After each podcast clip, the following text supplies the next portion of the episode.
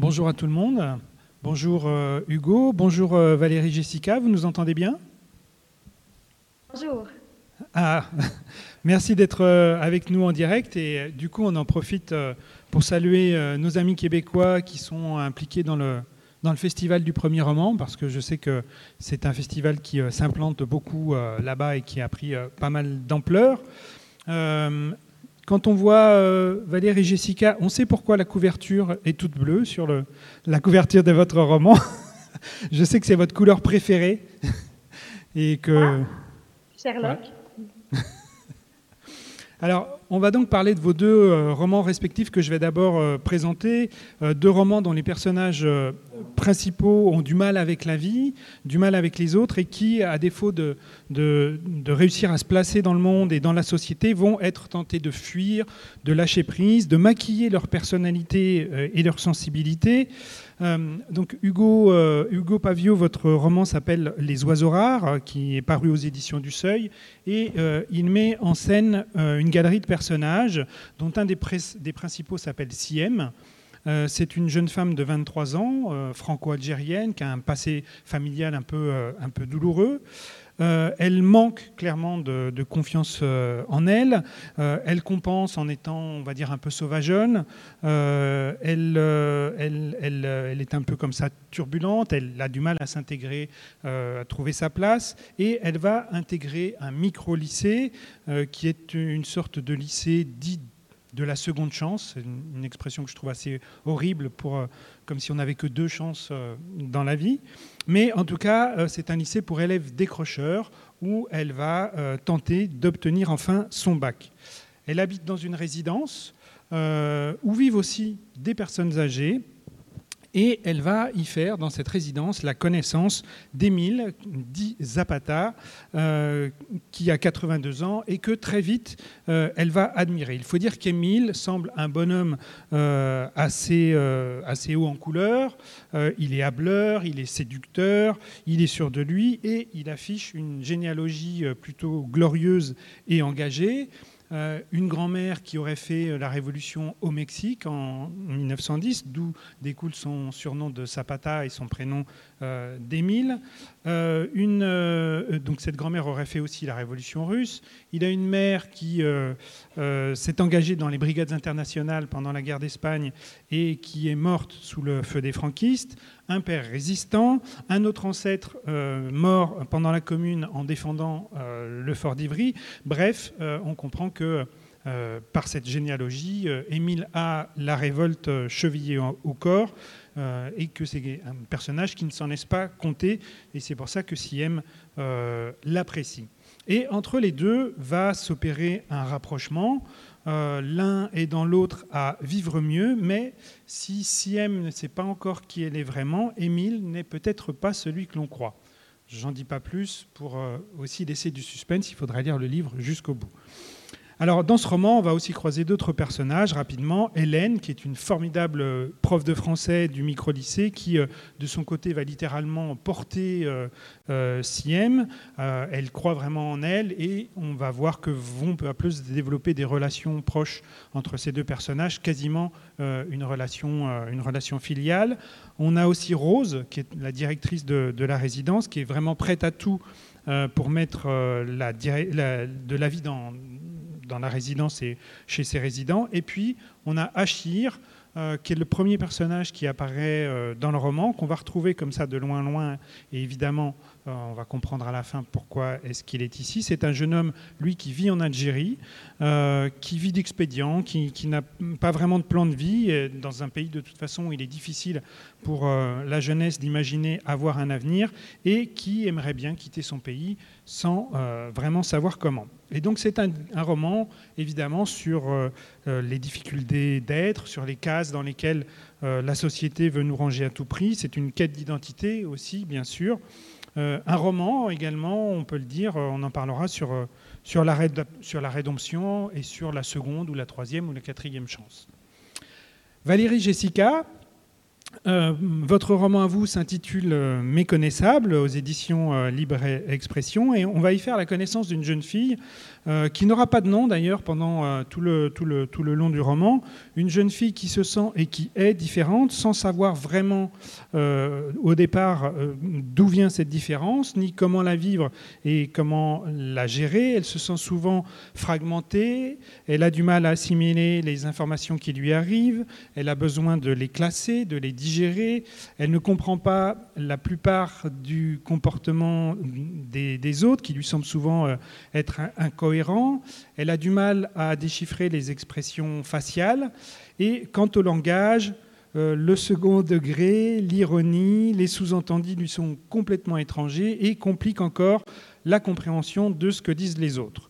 Trop de bruit et la voilà incapable de bouger, trop de sensations physiques euh, ou de contact et elle se sent assaillie. Euh, le mot d'autisme a pourtant été posé une ou deux fois, mais personne n'a semblé l'entendre, ou en tout cas personne n'a voulu l'entendre. Alors son père, séparé de sa mère, pense bien que oui, tiens, peut-être un jour il faudra faire quelque chose parce qu'il semble y avoir un vrai problème, mais il ne réagit pas. sa mère, elle, est dans le déni. Elle lui demande carrément d'arrêter ses caprices. Les autres enfants à l'école se moquent d'elle, les enseignants la trouvent effrontée, alors qu'en fait, elle est juste à côté de la plaque pour eux, mais dans sa logique pour elle. Pourtant, c'est un personnage qui fait des efforts.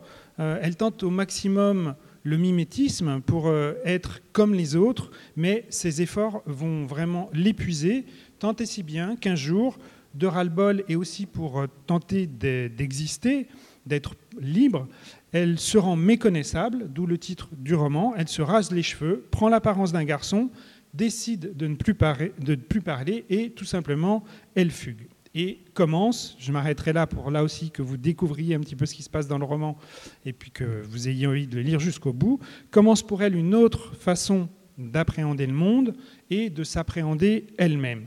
On a des thématiques hein, qui sont proches de celles du, roman d'Hugo Pavio, dans la quête d'identité, dans la, différence aussi, comment est-ce qu'on vit et comment est-ce que les autres nous perçoivent différents. Et on va essayer justement de, voir quels sont les points communs euh, entre ces deux romans, parce qu'il me semble qu'il y en a pas mal. Alors ma première question euh, sera, euh, Valérie Jessica, si vous voulez bien répondre en premier, sera sur le point de départ de ce roman. Euh, au départ, il me semble que votre roman est d'abord une nouvelle. Et du coup, comment est-ce que vous êtes passé Pourquoi est-ce que d'où vient cette nouvelle Et pourquoi est-ce que vous êtes passé de la nouvelle au roman? Il y avait un concours euh, à Radio-Canada au Québec. Euh, on pouvait participer en écrivant une nouvelle et je suis allée voir comment on faisait ça, écrire une nouvelle. Je suis allée voir les instructions rapidement. Et suite à ça, je suis allée prendre ma douche et l'idée est toute apparue dans la douche. Ça fait tout et là, je partais au club photo, j'avais quelques minutes pour l'écrire. J'ai écrit ça très, très, très vite, et, mais c'était tellement clair dans ma tête. C'était comme un grand filet, mais là, c'est l'histoire extrêmement condensée.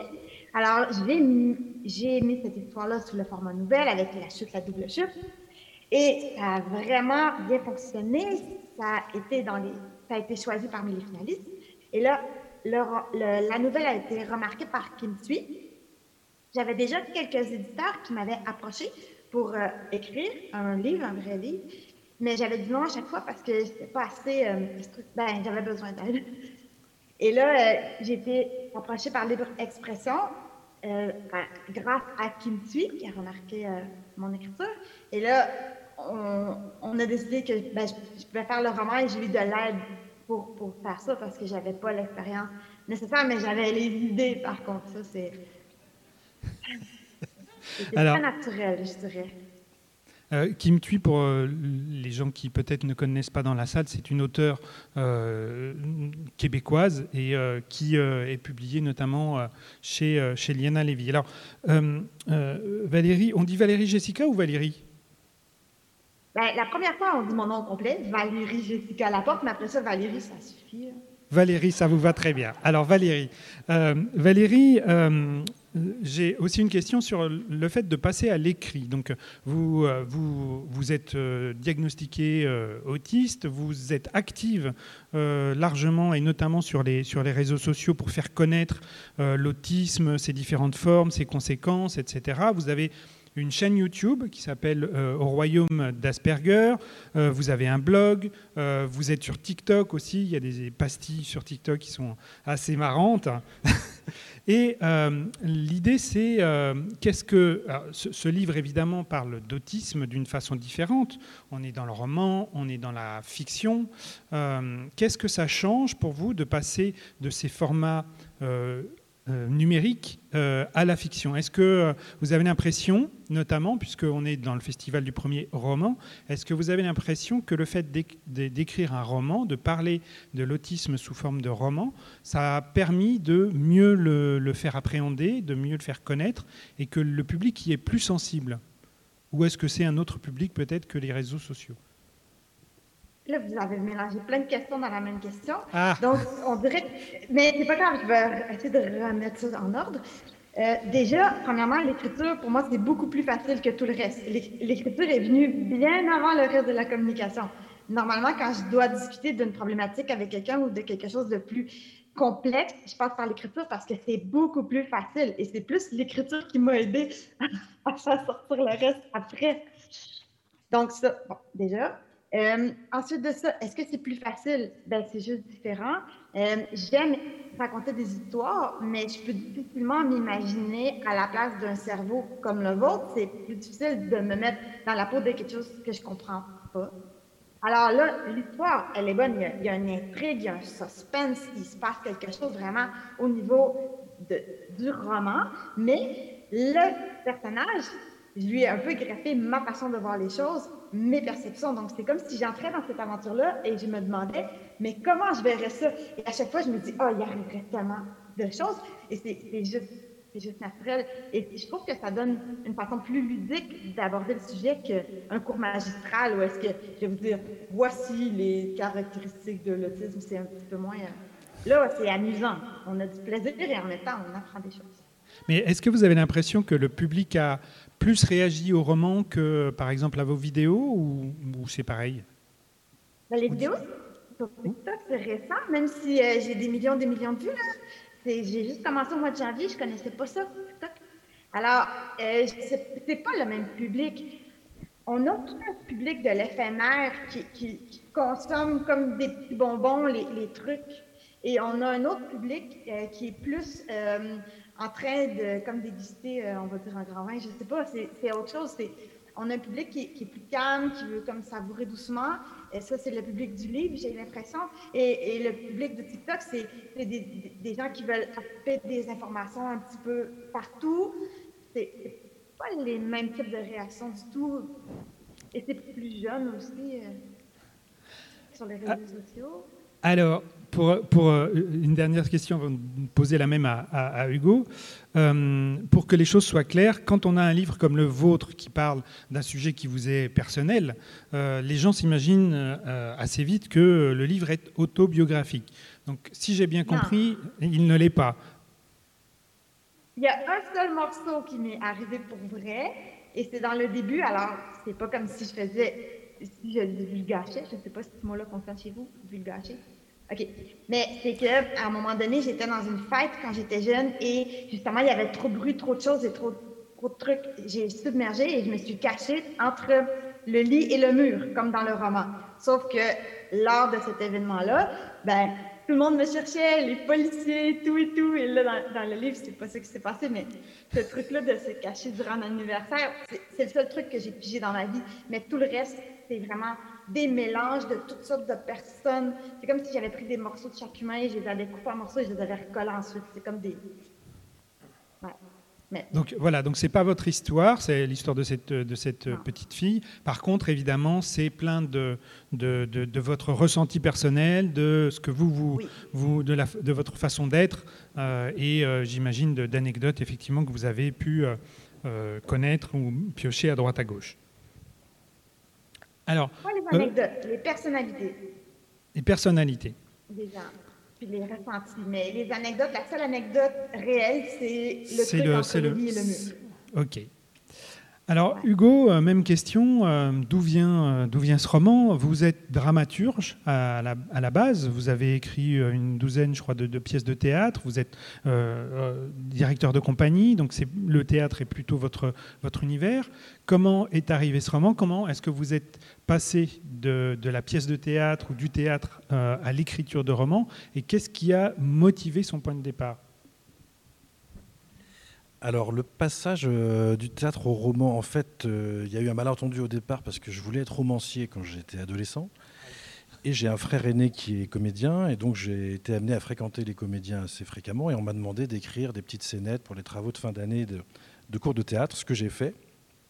Et puis euh, j'ai été happé littéralement par l'écriture de théâtre, par le travail d'équipe, et puis ça s'est enchaîné, et je suis devenu dramaturge puis metteur en scène. Mais j'avais toujours dans un coin de la tête l'idée de, passer au roman. Euh, pourquoi à ce moment-là C'est difficile de répondre. Euh, peut-être parce qu'il euh, était temps. Il, s'est passé quelque chose dans, mon parcours. Au bout d'un. Oui, alors je crois que c'est 11 pièces, il me semble, 10 ou 11, je ne sais plus. j'ai eu envie de, me renouveler dans l'écriture, de me donner de nouveaux challenges. Moi, j'aime beaucoup changer d'écriture. Donc, euh, l'écriture de, théâtre est une écriture, la mise en scène est une autre écriture, le roman est encore une autre écriture. Puis j'ai un projet, enfin, j'aimerais beaucoup faire un film aussi, donc euh, ce serait encore une autre écriture. Voilà, c'est une façon de se rechallenger dans le travail d'écriture, dans un parcours d'écriture, en changeant de forme. Et puis, euh, pourquoi ce roman en particulier? C'est parce qu'avec ma compagnie de théâtre, je suis amené à intervenir assez souvent dans des établissements scolaires, en prison, auprès de ce qu'on appelle les publics euh, empêchés. Et j'ai travaillé euh, réellement donc au micro-lycée à Vitry-sur-Seine euh, pendant une dizaine d'années, où j'ai développé avec les, les, enseignants des projets culturels transversaux, donc avec les élèves, avec des élèves du traditionnel, avec des personnes âgées, etc. Et vu que j'y suis resté une dizaine d'années, j'ai croisé euh, plusieurs centaines d'élèves et j'ai travaillé aussi avec plusieurs dizaines de, personnes âgées de, résidence autonomie. Et tous ces personnages, euh, finalement, ont fini par habiter en moi comme des personnages d'un roman que je retrouvais régulièrement. Et j'ai eu envie, vu que ce sont des gens qu'on appelle, quelqu'un dirait des gens qui ne sont rien, j'ai eu envie de leur donner la parole, en fait. Ce sont des gens invisibles et donc, euh, ça m'a. Je, trouvais que c'était assez beau de passer au roman en étant aussi le porte-voix de, toute cette foule, de cette armée anonyme. Voilà. Alors, euh, ça veut dire que du coup, euh, les personnages de Siem, les personnages d'Hélène ou de Rose, enfin sans doute même celui d'Émile, sont des gens que vous avez plus ou moins croisés, comme, comme, euh, comme euh, disait Valérie, peut-être des personnalités que vous avez euh, un petit peu happées comme ça au passage, mis peut-être ensemble, bout à bout, je ne sais pas. Oui, alors ils partent tous d'une ou plusieurs personnes réelles. Donc chaque personnage est un petit peu le, le point convergent de plusieurs personnes réelles. Euh, il y a, je suis aussi dans chacun des personnages. L'auteur est souvent un petit peu partout, il se cache un peu partout. Donc c'est un mélange de ça, c'est un mélange de personnes réelles, de vraiment de, création pure, consciente et inconsciente.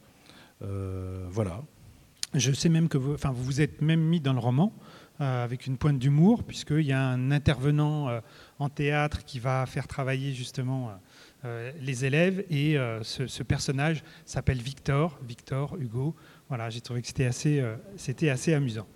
Euh, dans les points communs qu'on peut, euh, qu'on peut noter dans, vos deux romans, donc il y en a un premier qui, moi, m'a semblé évident. Valérie, c'est un adjectif euh, qui revient assez souvent dans euh, euh, la bouche de votre, de votre personnage, c'est le mot de fragmenté. il me semble que vos deux personnages, de façon évidemment différente, mais quand même, sont des personnages fragmentés. L'héroïne, pourquoi est-ce qu'elle n'a pas de nom avant, avant, avant, avant ma question? Pourquoi est-ce qu'elle n'a pas de nom, ce, personnage? OK. Ben, un nom, c'est un amalgame de sons et il n'y a pas vraiment. c'est pas tant logique selon le pays d'où est-ce que tu viens, selon ta personnalité, ça ne va pas nécessairement correspondre. Euh, moi, j'ai beaucoup de difficultés à retenir les noms parce que souvent, je trouve qu'ils ne fonctionnent pas avec la personne. C'est arbitraire. Le parent choisit ça avec une intention. Chez nous, les, les Derek et les Malik, ils sont toujours un peu tannants. Ils sont excités, ils sont énervés, ils sont... C'est pas les bons mots pour chez vous, ça, mais ils ont beaucoup d'énergie, disons. Euh, alors, euh, je trouve que les gens sont plus faciles à représenter avec leurs caractéristiques. Donc, petit frère sans bon, père parfois, mère aride, elle est desséchée, le, le lait maternel, le lien, tout, passe par la description. Je trouve que c'est beaucoup plus parlant que des vrais noms. Même si, d'ailleurs, j'ai lu l'autre roman, lui, et là, c'est plein de noms et j'avais, j'ai de la difficulté. Ça va pour Siem, mais ça a été plus facile quand, à un moment donné, il l'a mis dans un mot croisé. Là, oh, là, j'étais correct parce qu'il y avait comme une image d'attaché à son nom. Mais avant qu'il soit dans le mot croisé, j'arrivais pas du tout à m'en rappeler. Là. c'est ça. Mais pourquoi est-ce que cette fillette, elle n'a pas de, vous ne lui donnez même pas du coup de, d'expression pour la qualifier? Elle se qualifie pas elle-même C'est parce que justement elle est en code d'identité ou pas. Vous ne savez pas? Elle ne sait pas. Elle ne sait pas elle ah, qui? Elle cherche. Elle est qui? Elle n'a aucune idée. Elle est qui? Comment elle peut se, se donner un nom alors qu'elle n'a aucune idée de qui elle peut être? Parce que la seule façon qu'elle a connue d'exister, c'est d'essayer d'imiter des gens. Alors qu'il y a à l'intérieur, il faut qu'elle cherche et pour l'instant, elle ne l'a pas trouvé. Alors, donc, cette personne, cette, cette, jeune fille, elle se sent souvent fragmentée, éclatée. Euh, est-ce que vous pouvez nous expliquer chez elle qu'est-ce que ça veut dire et comment ça se, comment ça se traduit? Ben, Au niveau physique, il y a souvent une sensation pour les personnes autistes qui va revenir de c'est comme si le corps était un peu détaché en mille morceaux. Et ce qui va nous aider justement à comme ces morceaux-là, ça va être des couvertures lourdes, des trucs lourds, des trucs serrés, tout ça. Donc déjà, au niveau physique, il y a cette sensation-là. Mais mon, mon, ami très proche, il m'appelle le personnage modulable parce que il dit qu'il y a juste un morceau à la fois qui fonctionne. C'est comme si euh, c'est à l'extérieur ou à l'intérieur, mais pas les deux en même temps. Et si je suis occupée avec euh, mon bras, euh, ça se peut que l'autre morceau de corps il décide de faire d'autres choses de son côté, je m'en rends pas compte ou je l'oublie. Il y a comme une division autant au niveau des, des, pensées que tout est extrêmement catégorisé, tout est fragmenté, autant au niveau des, des gestes physiques puis au niveau du, ressenti interne-externe, c'est vraiment une sensation autant physique que, psychologique, je dirais, qui va revenir. Alors, un euh, confort aussi. Hugo, euh, est-ce que vous êtes d'accord aussi pour dire que votre personnage de CM, on peut la considérer comme fragmentée? Elle est, euh, elle, elle, est fragmentée dans sa personnalité, elle, est un coup euh, sauvageonne, un coup complètement abattu, et puis elle a aussi une double culture dont elle a en fait même pas conscience au début du roman, enfin dans le sens où ça lui pose pas gros problème en tout cas, et finalement c'est aussi son parcours dans le roman qui va lui faire réaliser que tiens peut-être là il y a quelque chose à, chercher. Donc est-ce que vous l'avez conçu comme ça? Est-ce que vous êtes d'accord pour, pour cet adjectif? Oui, je suis tout à fait d'accord. Je dirais même éclaté. Je dirais même. Euh, euh, j'en profite pour saluer euh, Valérie et, te dire à quel point j'ai aimé ton roman. Voilà. c'est. J'avais travaillé pour une de mes pièces il y a quelques années justement sur le syndrome d'Asperger et je m'étais beaucoup documenté. Et on parlait du bleu, dont j'avais lu notamment le, livre de Daniel Tammet, Je suis né un jour bleu. Ici, on a des, des qui sont bleus et tout. Et donc, c'est assez, assez marrant. Dans le livre de, Valérie, euh, le personnage, euh, et surtout physiquement, moi j'ai trouvé, et ça donne à, le ressentir soi-même dans son propre corps, c'est assez extraordinaire la façon dont c'est fait, euh, parce que on a des pieds, des mains, des yeux, des bras, et tout ça, ça ne marche pas en même temps comme si c'était en fait un puzzle qu'il fallait reconstituer. Et Siem, en effet, c'est exactement ça. C'est quelqu'un, euh, je, dirais, comme des atomes qui sont éclatés. J'avais écrit à l'époque, en parlant de ce personnage qui avait le syndrome d'Asperger, enfin qui est prétendument le syndrome d'Asperger, il disait à un moment, je suis en cellule, avec un S, et je suis en cellule, ça veut dire je suis enfermé, en prison, en fait. Et je trouve que le roman fait beaucoup penser à ça.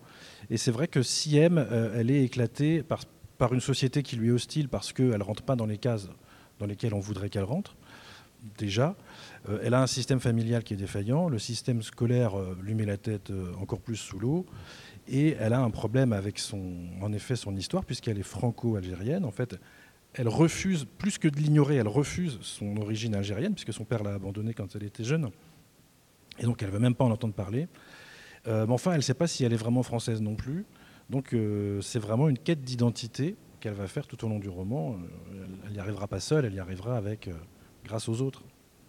Alors dans vos deux romans, autre point qui m'a semblé intéressant commun, c'est la question du, diagnostic en fait. Valérie, dans votre, dans votre euh, dans votre roman, euh, le mot d'autisme euh, est prononcé assez, assez rapidement. Cette jeune fille qui a des problèmes, évidemment, elle rencontre des spécialistes, des médecins.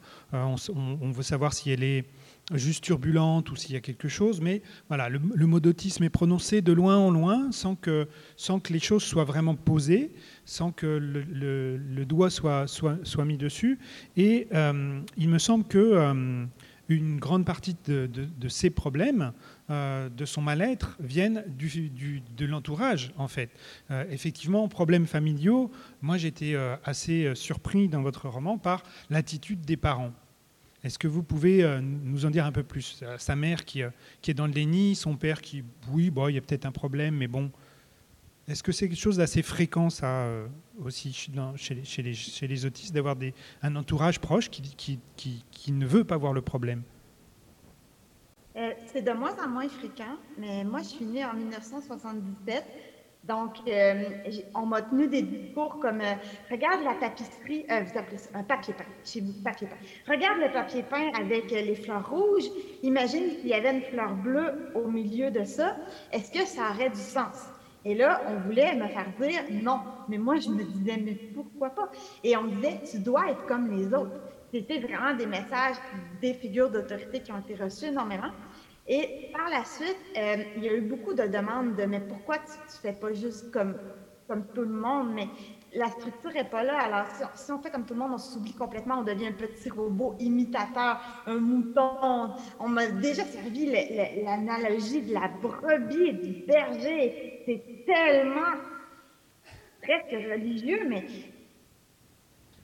c'est des ressentis que j'ai eu longtemps et je l'ai encore parfois ce jugement-là, mais beaucoup, beaucoup moins qu'avant. Et je pensais que c'était demeuré comme ça. Et quand j'ai eu mon diagnostic et j'ai voulu commencer simplement à être juste moi, j'ai été surprise de l'accueil qui était tout autre.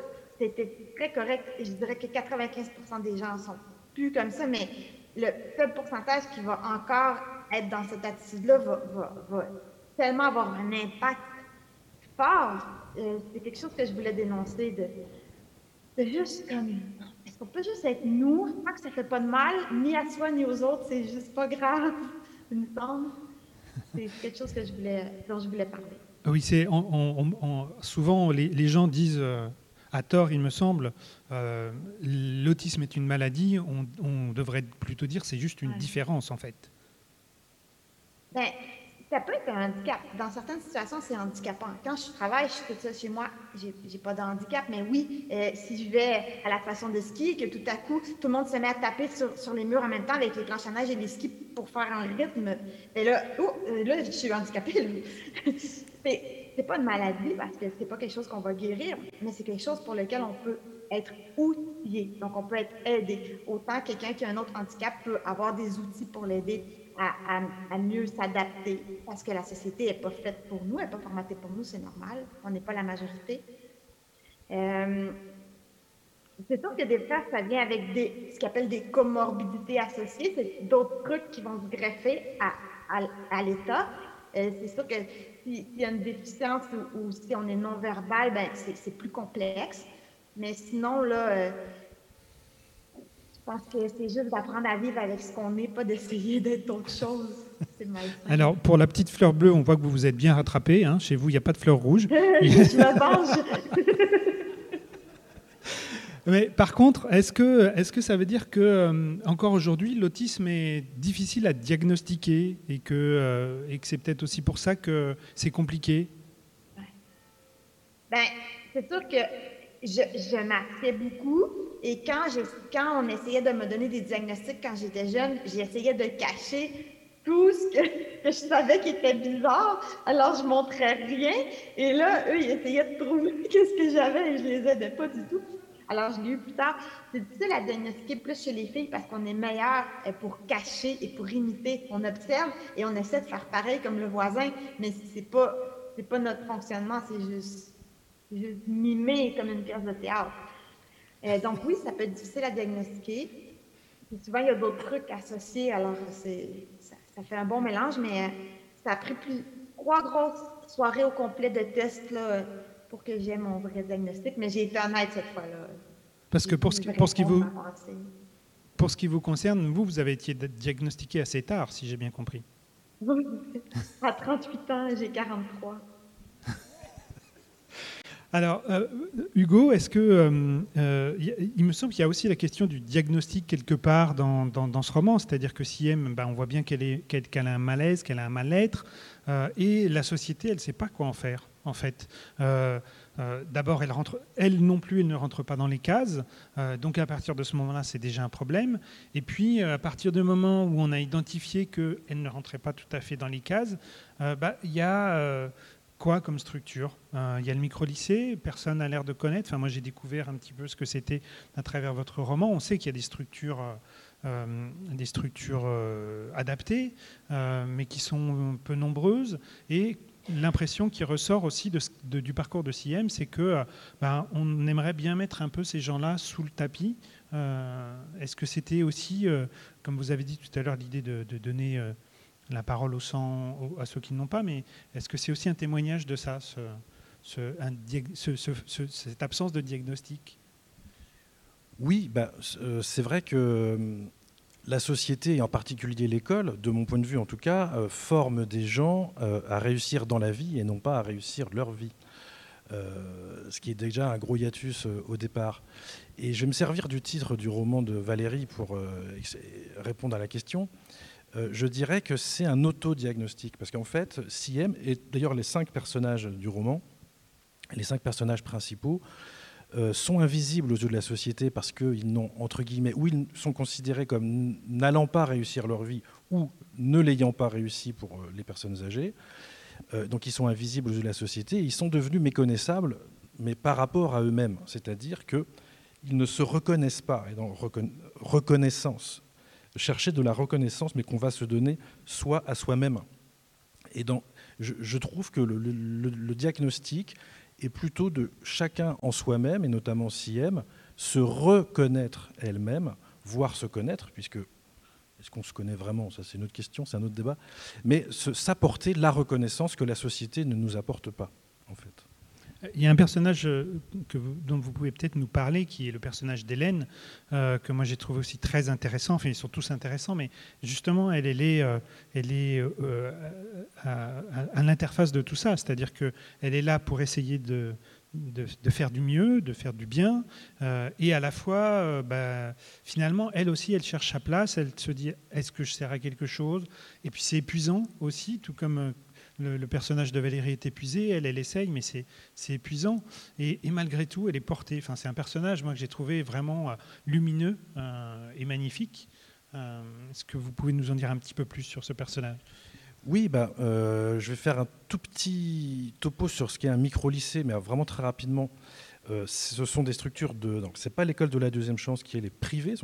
le micro-lycée, ce sont des, des, structures publiques où il y a très peu d'élèves par classe et euh, où les élèves ont 5 ans pour passer le bac, en fait, ils peuvent euh, repartir un an, revenir euh, deux, ou trois fois s'ils veulent. voilà, et donc ils ont des handicaps, justement, on va dire, sociaux, ils viennent de, violences, de, de, simplement parfois des filles mères, parfois, enfin c'est tout un tas de sujets.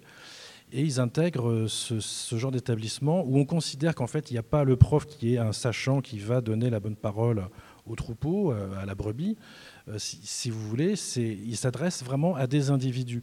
Et l'enseignement est considéré, enfin de ce que j'en ai vu dans, cet établissement en tout cas, euh, vraiment comme quelque chose de réciproque. Le prof apprend aussi et se remet en question en permanence avec l'élève. Et donc, en effet, Hélène grandit avec Siem et inversement, et se remet en question elle devient aussi d'une façon un peu symbolique la mère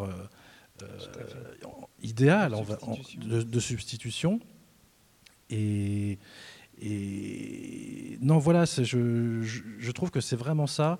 Et, c'est quelqu'un, Hélène, qui accepte que dans l'enseignement, enfin, qui considère que s'il n'y a pas de l'affectif dans l'enseignement, ça ne peut pas marcher.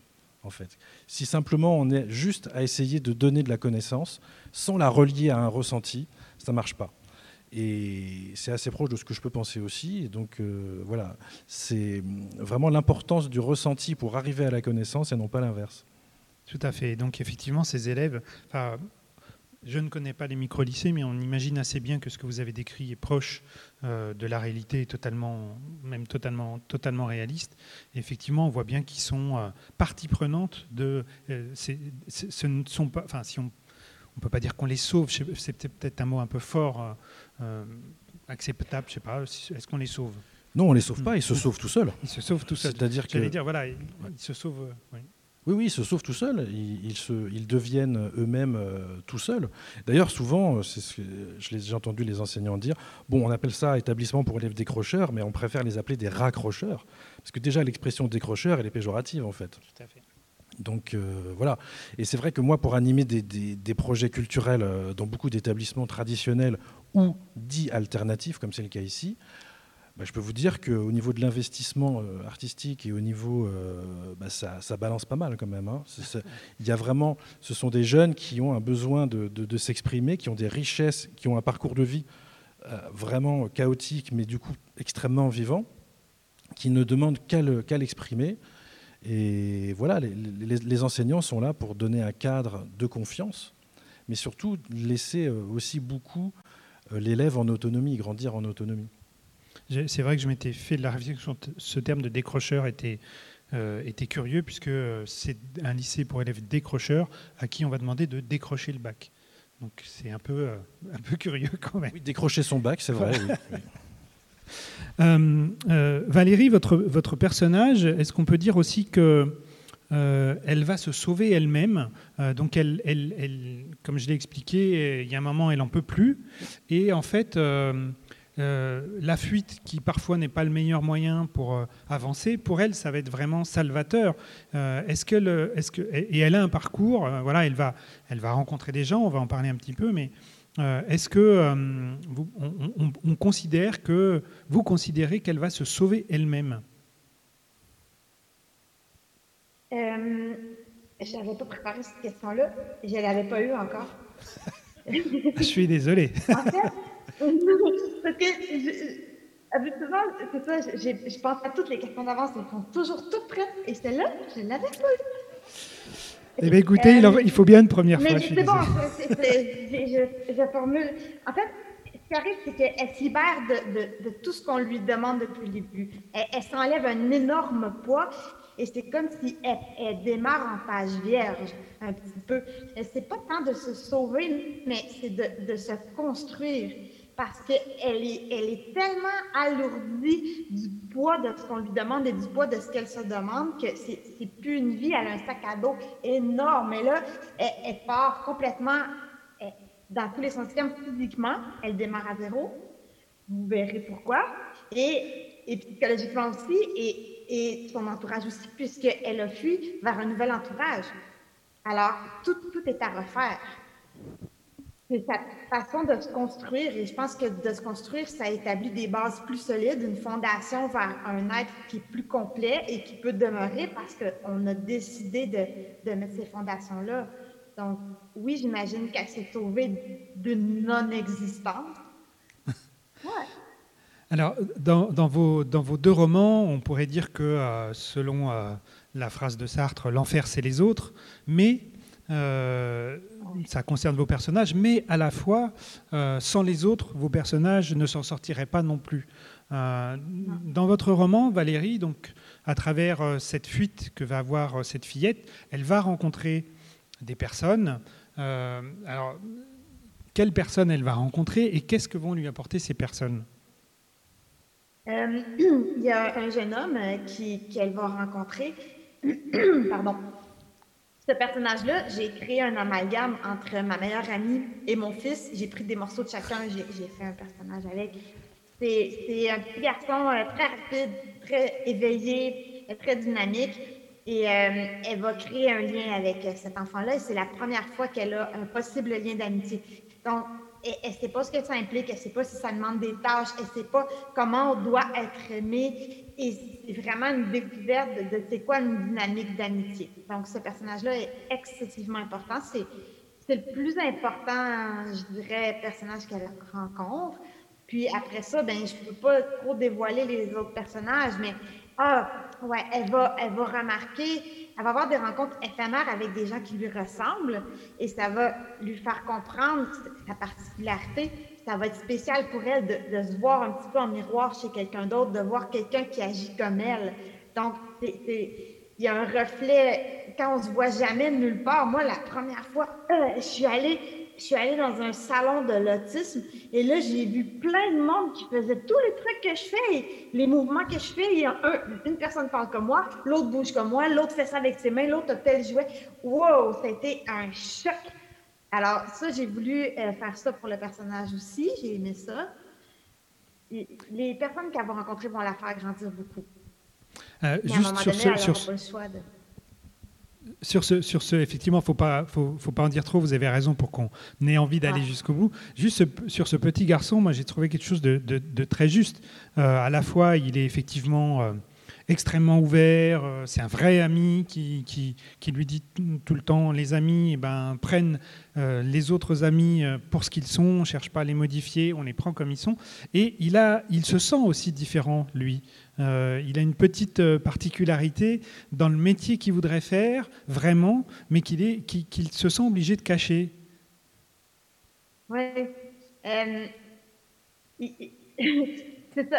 Il y, a, beaucoup l'aspect euh, des genres aussi qui est abordé parce que autant, je trouvais que ça avait un lien, autant, autant que pour les personnes autistes, on vit cette, espèce de conflit-là de nous dire de ressembler aux autres, mais pour les genres aussi, c'est vécu.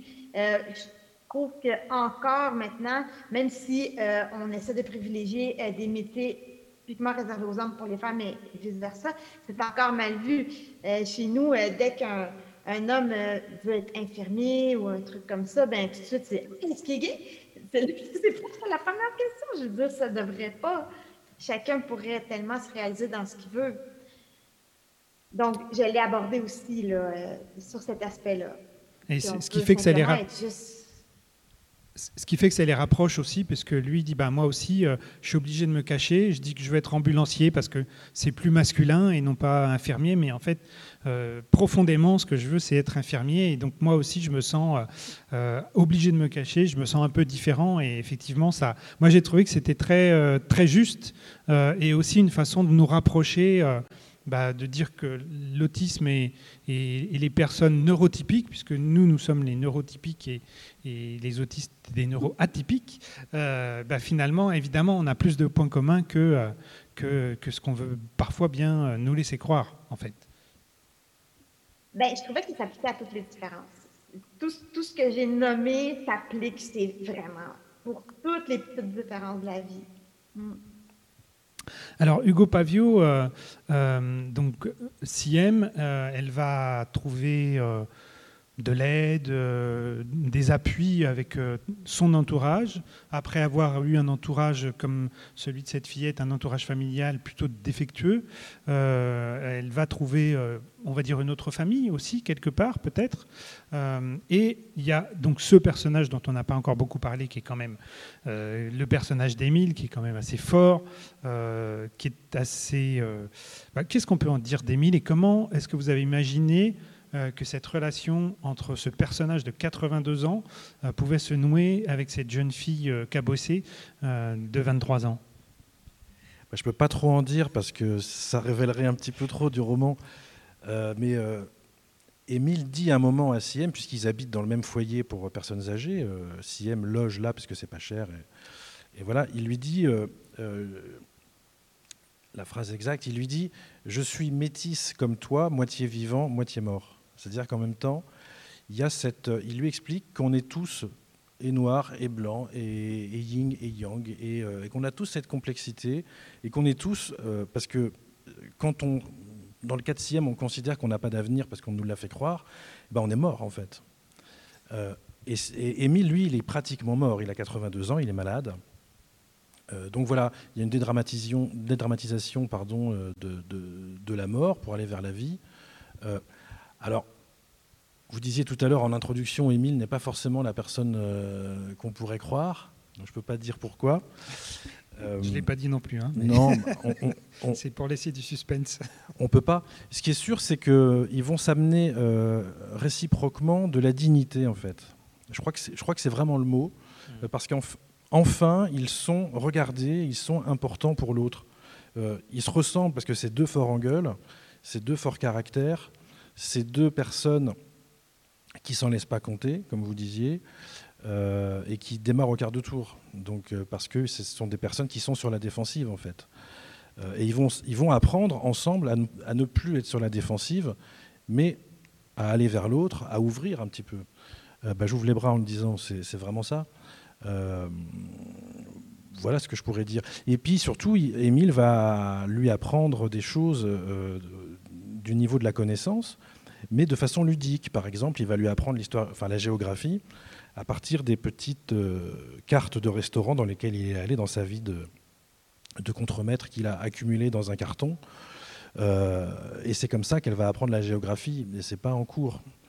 Euh, voilà, c'est tout ce, genre de, de, petites choses, de petits riens. On a tous eu des moments comme ça avec un grand-père, une grand, grand-mère qui nous apprenait des petits trucs, des petits machins comme ça, qui sont aussi de l'éducation et qui sont aussi de la transmission, euh, qui sont la vie tout simplement. Et c'est vrai qu'elle ne l'a pas reçu, elle, euh, de par sa famille qui est, défaillante.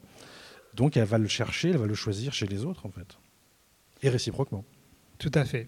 C'est vraiment, oui, c'est vraiment un, un, ils vont s'aider mutuellement, tout à fait. Ouais, oui. Ils vont se choisir, je crois. Se choisir, exactement, se choisir. Ouais. Se choisir. Alors, c'est difficile d'aller plus loin dans vos romans respectifs, justement, sans, sans trop dévoiler de choses. Euh, le, le, dernier point que je voudrais euh, aborder, c'est quand même que vos romans, euh, dans vos romans, il y a aussi de la légèreté, il y a aussi de l'humour. Euh, notamment Valérie, bah, votre personnage, elle a beaucoup d'humour, elle raconte ça en plus à, à, à hauteur malgré tout d'une enfant. Euh, donc euh, il y a aussi une, une, certaine naïveté parfois, il y a des choses qui sont assez cocasses. Et ça, c'est quelque chose que vous aviez aussi prévu de mettre euh, au départ. On sent bien que vous êtes une personnalité euh, qui aimait aussi mettre de l'humour euh, dans votre vie parce que j'imagine que ça aide. Est-ce que c'était aussi l'idée que vous vouliez traduire dans, ce roman, de mettre toutes, les choses cocasses qui, qui y figurent? En fait, c'est pas comme ça, c'est vraiment juste naturel. Je me souviens jusqu'à mes trois ans, je me souviens exactement de quelle façon je réfléchissais. Puis j'ai mis aussi un petit peu plus ma personnalité qui est plus humoristique maintenant. Alors, c'est juste du naturel. Il n'y a pas vraiment une intention de Ah, je vais mettre de l'humour maintenant parce qu'il faut que je le mette maintenant. C'est spontané, ça a, ça a été bien reçu. Donc, mais moi, j'aime ça, l'humour. J'adore ça quand je sais que c'en est. Parce que des fois, je m'en rends pas compte. Mais euh, j'adore rire. Mon amoureux me fait des blagues tout le temps. C'est épouvantable. Euh, je, je baigne dans l'humour. Chez nous, c'est ça. Il fait des blagues que vous ne comprenez pas, c'est ça? Pas toujours euh, Oui, entre autres. Euh, non, elle. Il, il, me déstabilise tout le temps parce qu'il me joue plein de tours. Il me dit des choses, puis ça n'a aucun sens. Puis je veux dire, je viens, je viens surprise. Je deviens surprise. Il me fait croire un paquet d'affaires qui n'ont pas d'allure. Et c'est drôle. C'est juste. Il, il, joue des tours aussi. Comme, mettons le truc pour laver les fruits et les légumes sur le robinet. Il décide que c'est un fusil à l'eau, il se met à arroser dans la cuisine. Ou, je veux dire, est... Mais on est comme ça, là. C'est une famille où est-ce qu'on rit beaucoup, beaucoup, beaucoup. J'aime ça. Il y a beaucoup de taquinerie. On, on rit quand, quand, quand, il y a un truc particulier. Comme si je fais du flapping, j'ai fait du flapping parce que j'ai eu peur d'un oiseau. Mes amis ont dit Tu vas t'envoler, tu vas t'envoler. Ils me taquinent. J'aime dédramatiser, mettre de l'humour. Je trouve que tout passe mieux et, et ça, ça, rend les choses plus légères. On s'en fait moins quand ça fait rire. Absolument. Euh, Hugo, dans votre roman, il y a aussi, euh, il y a aussi euh, parfois de bonnes doses d'humour. il y a un moment, une, lutte qui s'organise pour sauver une migrante. Il y a des choses comme ça. il y a un côté presque un peu vieux fourneau, j'allais dire, qui s'organise dans la résidence. Il y a des personnages en couleur. Il y a Madeleine qui est qu'on voit apparaître, euh, qui est un personnage que j'aurais aimé voir développer un peu, que vous découvrirez dans le roman. Il y en a d'autres qui, sont euh, euh, qui sont un peu... Il y a, Héloïse, cette espèce de dragon qu'on va rencontrer sur la fin de, du roman et dont Émile va, va, se moquer euh, abondamment. On sent qu'il y a euh, aussi chez vous une, peut-être là pour le coup, je ne sais pas, est-ce que c'est l'auteur de théâtre, une, jouissance à jouer avec les personnages, que vous êtes fait aussi plaisir dans l'écriture, heureusement d'ailleurs, mais qu'il y a aussi, euh, voilà, sur ces personnages-là, peut-être un petit, je me lâche un petit peu et je me fais plaisir en, en, en plaçant ces personnages haut en couleur. Oh bah oui, j'essaie de m'amuser avec eux parce que sinon je me dis que le lecteur va, va pas, se marrer. Euh, c'est vrai que c'est un roman dont le contexte est assez grave et donc euh, si c'était pour ouvrir le gaz après avoir fini le, livre, c'est pas la peine. Euh, et, c'est vrai que le théâtre, le on appelle ça le spectacle vivant. Ça me fait penser à une anecdote quand j'étais dans un, foyer de personnes âgées il y a René qui a inspiré notamment en partie le personnage d'Émile. Euh, qui, parce que moi je les appelais les seniors au début, j'étais bien poli, j'étais bien respectueux, etc. il me dit, toi, tu arrêtes de m'appeler senior. Je dis, ah bon euh, Il dit, tu m'insultes pas, ok? Je dis, ah mais... Euh, il dit, moi je suis un vieux et, fier de l'être. Je dis, ah bon? Il dit, tu sais pourquoi? Je dis, non. Il dit, parce que dans vieux, il y a vie. Alors j'y tiens. Et c'est resté, et c'est... Euh, il a amené pas mal de truculence au niveau, au niveau de, Zapata, euh, de, Émile Zapata. Et, c'est vrai que on a les jeunes et les vieux, dans les projets qu'on a pu faire ensemble, et puis c'est le cas dans le roman, euh, se sont découverts parce que ce sont deux générations qui ne se connaissent pas bien en fait. 82 hein. ans et puis 23, une vingtaine, c'est voilà. Et les jeunes se sont rendus compte que les vieux étaient extrêmement marrants et c'est vrai que dans les foyers, ça déconne pas mal hein, quand même. Hein. Et ils sont pleins de vie, c'est tout à fait exact. Et les vieux ont, découvert que les jeunes euh, n'étaient pas que des délinquants euh, malpolis et, analphabètes. Donc, rien que cette situation de découverte, elle est marrante. Euh, voilà. Et puis, je pense comme Valérie que, quand l'humour, alors on peut dire que c'est la politesse du désespoir, c'est sûr, mais c'est aussi euh, pour moi, l'humour, c'est vraiment un bras tendu vers l'autre. C'est, comme tu dis, Valérie, ça dédramatise, euh, ça dédramatise. Je plains les gens qui vivent sans humour. Absolument. Alors, j'arrêterai là pour ce qui concerne euh, les points communs que moi j'ai remarqués. Il y en a d'autres. Je sais que vous vous êtes lus l'un et l'autre, donc peut-être vous avez aussi des questions des remarques ou d'autres points communs que vous avez soulignés dans vos romans respectifs. Valérie, vous avez envie de, je sais pas, de poser une question à, Hugo ou de souligner quelque chose qui vous a plu ou déplu dans, dans, son roman? J'avais pas préparé ça, mais j'ai pas de question. Mais ce que j'ai remarqué, c'est qu'il y a comme un personnage qui se construit et il y en a un, un peu qui se déconstruit. Et j'ai aimé la dualité inversée. C'était comme un, un, balancier un petit peu. Pour plein d'autres raisons, on dirait que rien ne s'apparaît, rien ne s'écrit, là, il y a une espèce de. Ok, je veux pas dire les trucs de, ce roman. Et surtout vers la fin, on, remarque vraiment cette espèce d'échange-là. Et j'ai beaucoup apprécié euh, le dernier tiers, quand tout s'emboîte un peu et, ça forme un tout qui garde un équilibre de vie. Et chaque personne peut devenir authentique et atteindre son plein potentiel, j'ai l'impression. Super. Merci. Hugo, euh, bah. je, sais que vous avez remarqué notamment une autre, euh, un autre point commun. C'était quoi déjà? Les euh, oiseaux. Oui, les oiseaux. oh, oui, les oiseaux. Quand j'ai lu ton, quand j'ai lu ton livre, j'étais très étonné parce qu'il y a tout un passage sur les oiseaux migrateurs. Et tu dis qu'en fait, le handicap de l'autisme, c'est comme un oiseau migrateur qui n'a plus de boussole. Et ça fait à peu près. C'est ça, ça fait à peu près une page entière. Et moi, j'ai aussi à peu près une page entière sur les oiseaux rares. Et en changeant quelques mots, c'est à peu près le même texte. J'ai trouvé ça assez euh, incroyable. Donc euh, oui, on a les oiseaux euh, en commun.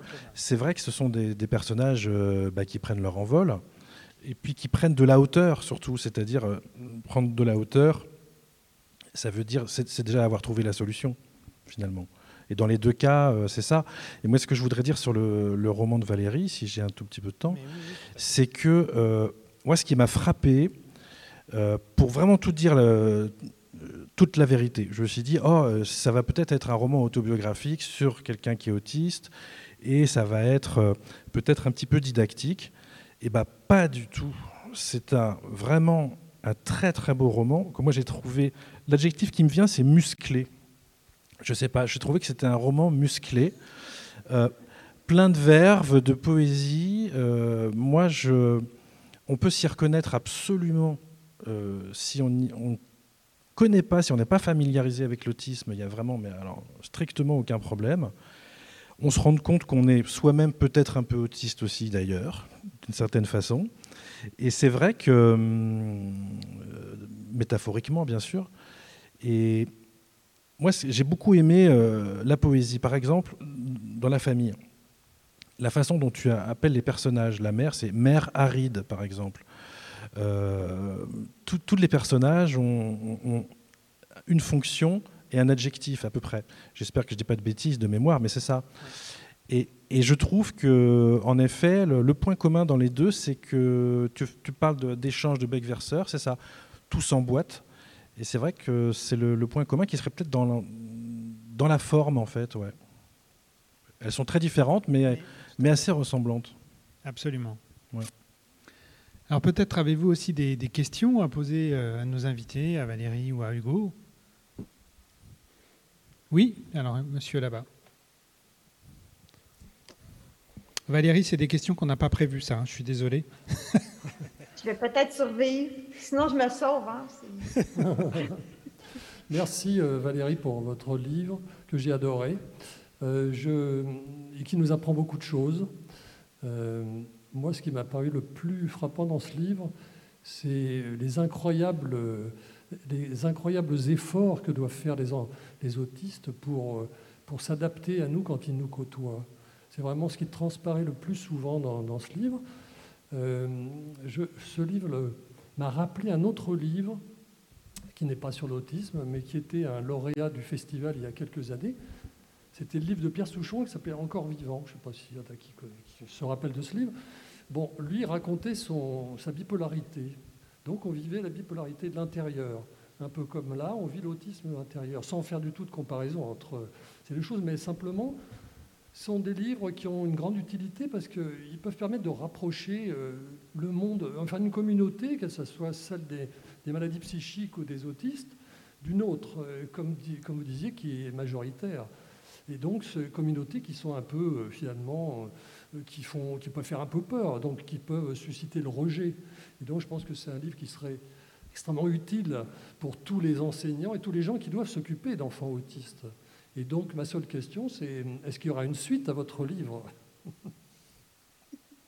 Mais oui, c'est sûr, c'est certain. Parce que là, on est dans l'enfance préado. Après ça, j'ai le début de l'adolescence que j'ai tellement de trucs à dire sur cette période-là.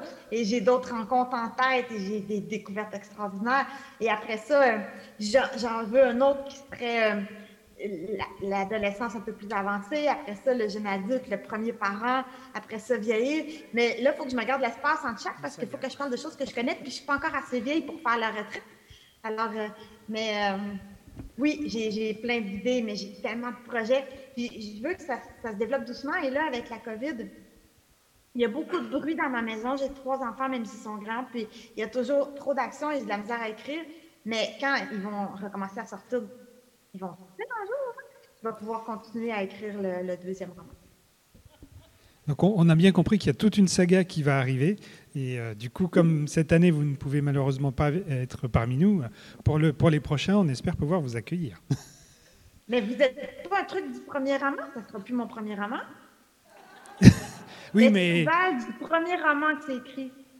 Oui, oui, oui, mais euh, ce sera pour le plaisir de vous avoir, en fait, puisque vous n'avez pas pu venir. Et puis ça, arrive que le premier roman réinvite des auteurs qui sont déjà venus. Voilà, pas, pas pour le premier roman, pour d'autres. Ce serait, fou, là. Je suis jamais allée. Je m'engage pas parce que c'est pas moi qui décide et c'est pas moi qui tiens les cordons de la bourse. Mais... D'autres questions C'est enregistré. Euh, c'est une question un peu personnelle pour Valérie. Euh, comment vous étiez euh, enfant? Quel enfant vous étiez? Hum, Triste. Terriblement triste. Je pleurais tout le temps. Tout le temps. Je faisais que ça. Mais ce que j'aimais, c'était lire je lisais tout le temps, tout le temps, tout le temps. Je faisais n'importe quoi pour lire. J'avais même fabriqué une lampe de poche avec juste une petite lumière et deux fils avec une pile, une batterie, parce que on m'avait confisqué toutes les lampes de poche parce que je lisais toute la nuit. Mais si je ne lisais pas et je ne dessinais pas, je pleurais. C'était épouvantable. J'étais un enfant triste, euh, pas d'amis. Euh, c'est vraiment plus tard, quand, quand j'ai quand j'ai réussi à, à, exister comme moi, que je suis devenue vraiment joyeuse tout le temps. C'est fou. C'est fou. Mm. Et comment vous avez réussi à devenir joyeuse et comme vous êtes maintenant? Euh, Ça a été des étapes. Euh, je me souviens d'une journée euh, très précise avant que j'aie mon premier enfant, qui maintenant 20 ans. J'étais assise dans un lit et à un moment donné, j'ai fait Ah, je suis gentille. Et j'ai comme, ça a comme été dans ma tête je suis gentille, mais je ne le savais pas. Alors là, oh, il y a eu une étape. Et tranquillement, comme ça, j'ai établi des étapes. Et quand j'ai trouvé euh, mon métier, un truc que j'aimais, ben là, déjà, je pouvais, huit heures par jour, euh, sur semaine, euh, évoluer dans quelque chose que j'aimais au lieu de souffrir. Et tranquillement, mon entourage, j'ai intégré des gens, mais vraiment doucement, au compte-goutte, des gens qui sont bien et qui me font pas me rendre la vie infernale. Et, juste d'être moi-même, ça m'enlève un stress énorme de ne pas avoir toujours surveillé qu'est-ce que je fais puis qu'est-ce que je dis parce que je fais quand même beaucoup d'erreurs sociales. Et ça devient lourd si je me stresse avec ça. Alors, juste de m'enlever toute cette pression-là, puis de m'entourer de gens qui ont un bon sens de l'humour aussi. Moi, moi, là, toute seule, j'aurais été bien. C'est juste qu'on m'aime.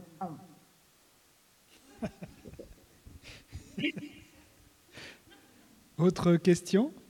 Ben, Ce n'est pas une question, mais c'est simplement un ressenti. Je suis très émue par ce que vous venez de dire. Je suppose que pour arriver où vous êtes là aujourd'hui, ça n'a quand même pas dû être facile. Mais je voudrais vous remercier ce soir pour cette magnifique énergie bleue que vous nous envoyez de l'autre côté, là-bas, de notre belle province. Merci, merci pour ce magnifique, euh, magnifique livre. Merci.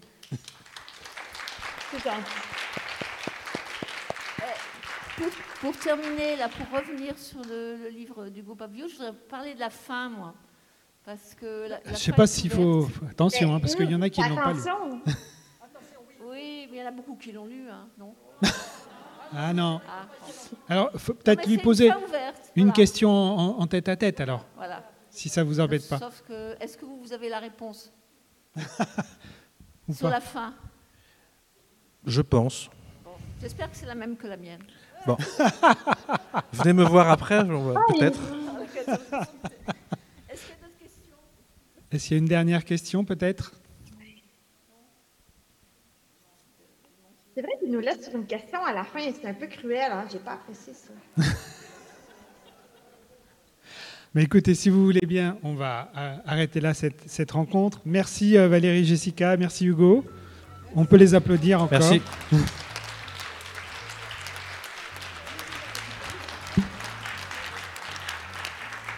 de vous voir, de vous entendre, Valérie, ça, ça, nous donne encore plus de regrets que vous ne soyez pas euh, parmi nous. On a la chance d'avoir Hugo, ce qui, est déjà, bien.